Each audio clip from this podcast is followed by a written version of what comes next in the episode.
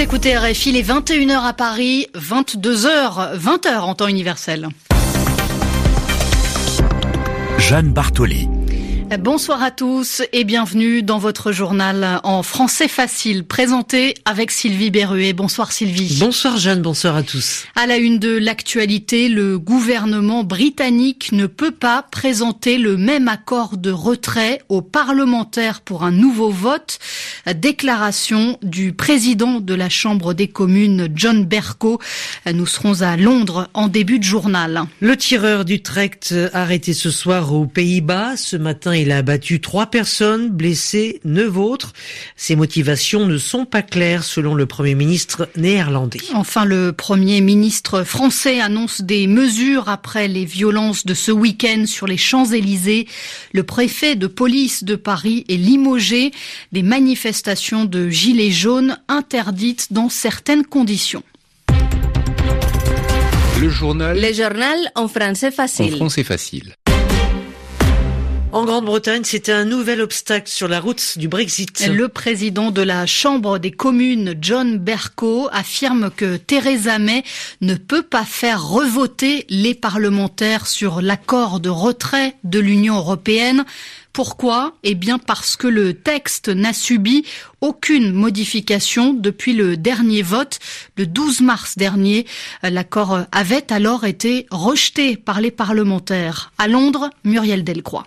Le speaker, le président de la Chambre des communes, vient de lancer un énorme pavé dans la mare du Brexit en exhumant une convention parlementaire datant de 1604, selon laquelle le gouvernement ne peut pas demander aux députés de voter deux fois de suite sur le même texte.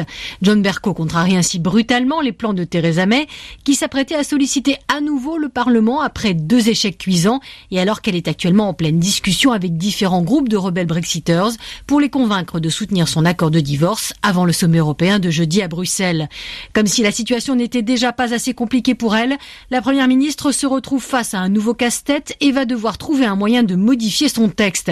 Mais il est possible qu'on s'achemine tout droit vers une crise constitutionnelle si le gouvernement s'engage dans un bras de fer avec les gardiens de la Chambre des communes, en essayant par exemple de soumettre une motion demandant à suspendre, vu les circonstances exceptionnelles, les règles existantes.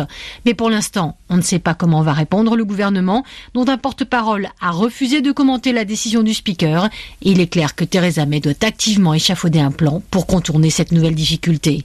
Muriel Delcroix, Londres, RFI. L'auteur de la fusillade d'Utrecht aux Pays-Bas a été arrêté ce soir. Oui, après plusieurs heures de cavale, de fuite, l'homme a été interpellé. Âgé de 37 ans, il avait abattu dans la matinée trois personnes dans un quartier résidentiel de la ville. Neuf autres personnes ont été blessées. Le mobile du suspect n'est pas clair. Les autorités néerlandaises ont d'abord privilégié la piste terroriste. Désormais, elle n'exclut aucune piste, y compris celle d'un différent familial. Au Mozambique, le bilan du cyclone qui s'est abattu ce week-end sur le pays pourrait atteindre le millier de morts. C'est ce qu'a annoncé le président mozambicain. C'est un véritable désastre humanitaire, a-t-il déclaré lors d'une allocution télévisée.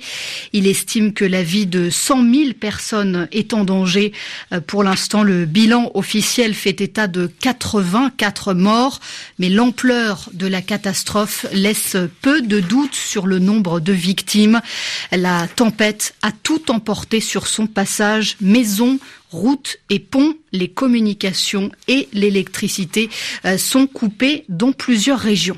En Nouvelle-Zélande, la première ministre l'avait déjà annoncé, elle l'affirme à nouveau, la loi sur les armes à feu va être durcie. Jacinda Ardern annonce des mesures d'ici une semaine pour restreindre, autrement dit rendre plus difficile l'accès aux armes, des mesures qui pourraient comprendre l'interdiction de certains fusils semi automatique et un programme de rachat d'armes.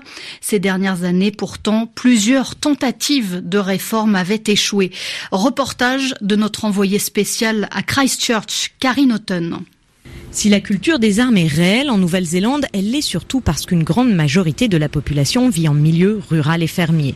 Mais les massacres perpétrés dans les deux mosquées de Christchurch vendredi ont remis les armes à feu au centre du débat. Les Néo-Zélandais pro-armement se pensaient raisonnables, le contexte n'a rien à voir avec celui des États-Unis. Pourtant, une polémique pointe. Il semblerait que les permis de port d'armes soient très facilement octroyés. Le journaliste de l'Otago Daily Times, George Block, enquêtait sur l'armement et venait de recevoir des données compilées de l'administration il y a trouvé le réel taux d'attribution des ports d'armes à feu. La police du district du Sud où résidait le suspect des attaques terroristes a remis des ports d'armes à feu à 99% des personnes qui les réclamaient, et cela chaque année depuis 5 ans, et à 98% des postulants les 10 dernières années. Ça a poussé un militant anti-armement à réclamer des restrictions plus strictes et un processus de cooptation plus rigoureux, car selon lui, trop de gens y accèdent, et des armes se retrouvent en possession des mauvaises personnes. La chef du gouvernement est bien consciente du dilemme que cela posera aux fermiers et a promis qu'elle prendrait conseil. Elle pourrait s'inspirer de l'Australie voisine qui a réformé ses lois sur l'armement il y a 20 ans, justement après un massacre de masse.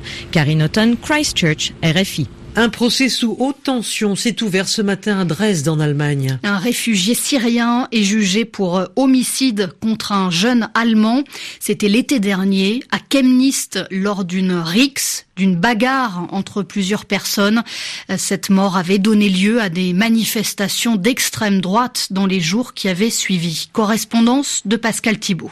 Avez-vous participé à des manifestations, des mouvements anti-migrants Pegida ou Pro-Chemnitz Êtes-vous membre ou sympathisant du parti d'extrême droite alternative pour l'Allemagne vous êtes-vous exprimé publiquement sur la crise migratoire? Autant de questions que l'avocate de l'accusé a dès l'ouverture du procès posé au juge. La juriste souhaitait d'ailleurs que son client soit jugé dans une autre région allemande, craignant un éventuel parti pris des magistrats ou la pression sur ces derniers de l'opinion publique. Le procès contre le réfugié syrien Al qui a été ajourné jusqu'à ce que ces questions posées par son avocate aient été tirées au clair. Elle montre bien l'état de tension qui règne dans la région après le meurtre fin août de Daniel H. à Chemnitz qui avait donné lieu dans les jours suivants à des manifestations et des débordements organisés par l'extrême droite. Ces images avaient choqué l'Allemagne et fait le tour du monde. Plus de six mois après, la tension reste palpable. Des élections auront lieu en Saxe le 1er septembre dans une région fièvre de l'extrême droite. Plusieurs centaines de hooligans impliqués dans les heures de l'été dernier se rassemblaient ce lundi pour enterrer un de leurs leaders. La mairesse de Chemnitz a souhaité qu'une condamnation soit prononcée, mais l'issue du procès est plus qu'incertaine en raison des preuves ténues contre Allah Sheki. Pascal Thibault, Berlin RFI. Un djihadiste belge condamné à mort en Irak, originaire d'Anvers. Il avait combattu dans les rangs du groupe État islamique avant d'être arrêté à Mossoul en 2017. Sa condamnation a été confirmée par le ministère belge des Affaires étrangères. C'est le deuxième djihadiste belge condamné à mort dans le pays. L'actualité en France est la réponse de l'exécutif accusé de manque de fermeté après les violences de ce le gouvernement est vivement critiqué. À Paris, 80 enseignes avaient été vandalisées, dégradées, certaines incendiées sur les Champs-Élysées. Édouard Philippe annonce le limogeage, le départ du préfet de police de Paris, Michel Delpuech. Des manifestations de gilets jaunes vont être interdites dans certains quartiers et certaines villes en cas notamment de présence de casseurs. Le Premier ministre qui appelle justement les Gilets jaunes à prendre leur distance avec les casseurs. Je ne confonds pas les casseurs et euh, la très grande majorité des Gilets jaunes qui d'ailleurs ne manifestent plus aujourd'hui. Mais j'ai eu l'occasion de le dire. Lorsqu'une manifestation est non déclarée, interdite, qu'elle est organisée pour casser, tous ceux qui participent, qui de facto protègent les casseurs, qui les encouragent ou les glorifient sur les réseaux sociaux, se rendent complices. Ils devront prendre leurs responsabilités. Les manifestants pacifiques doivent prendre leur distance avec ces casseurs.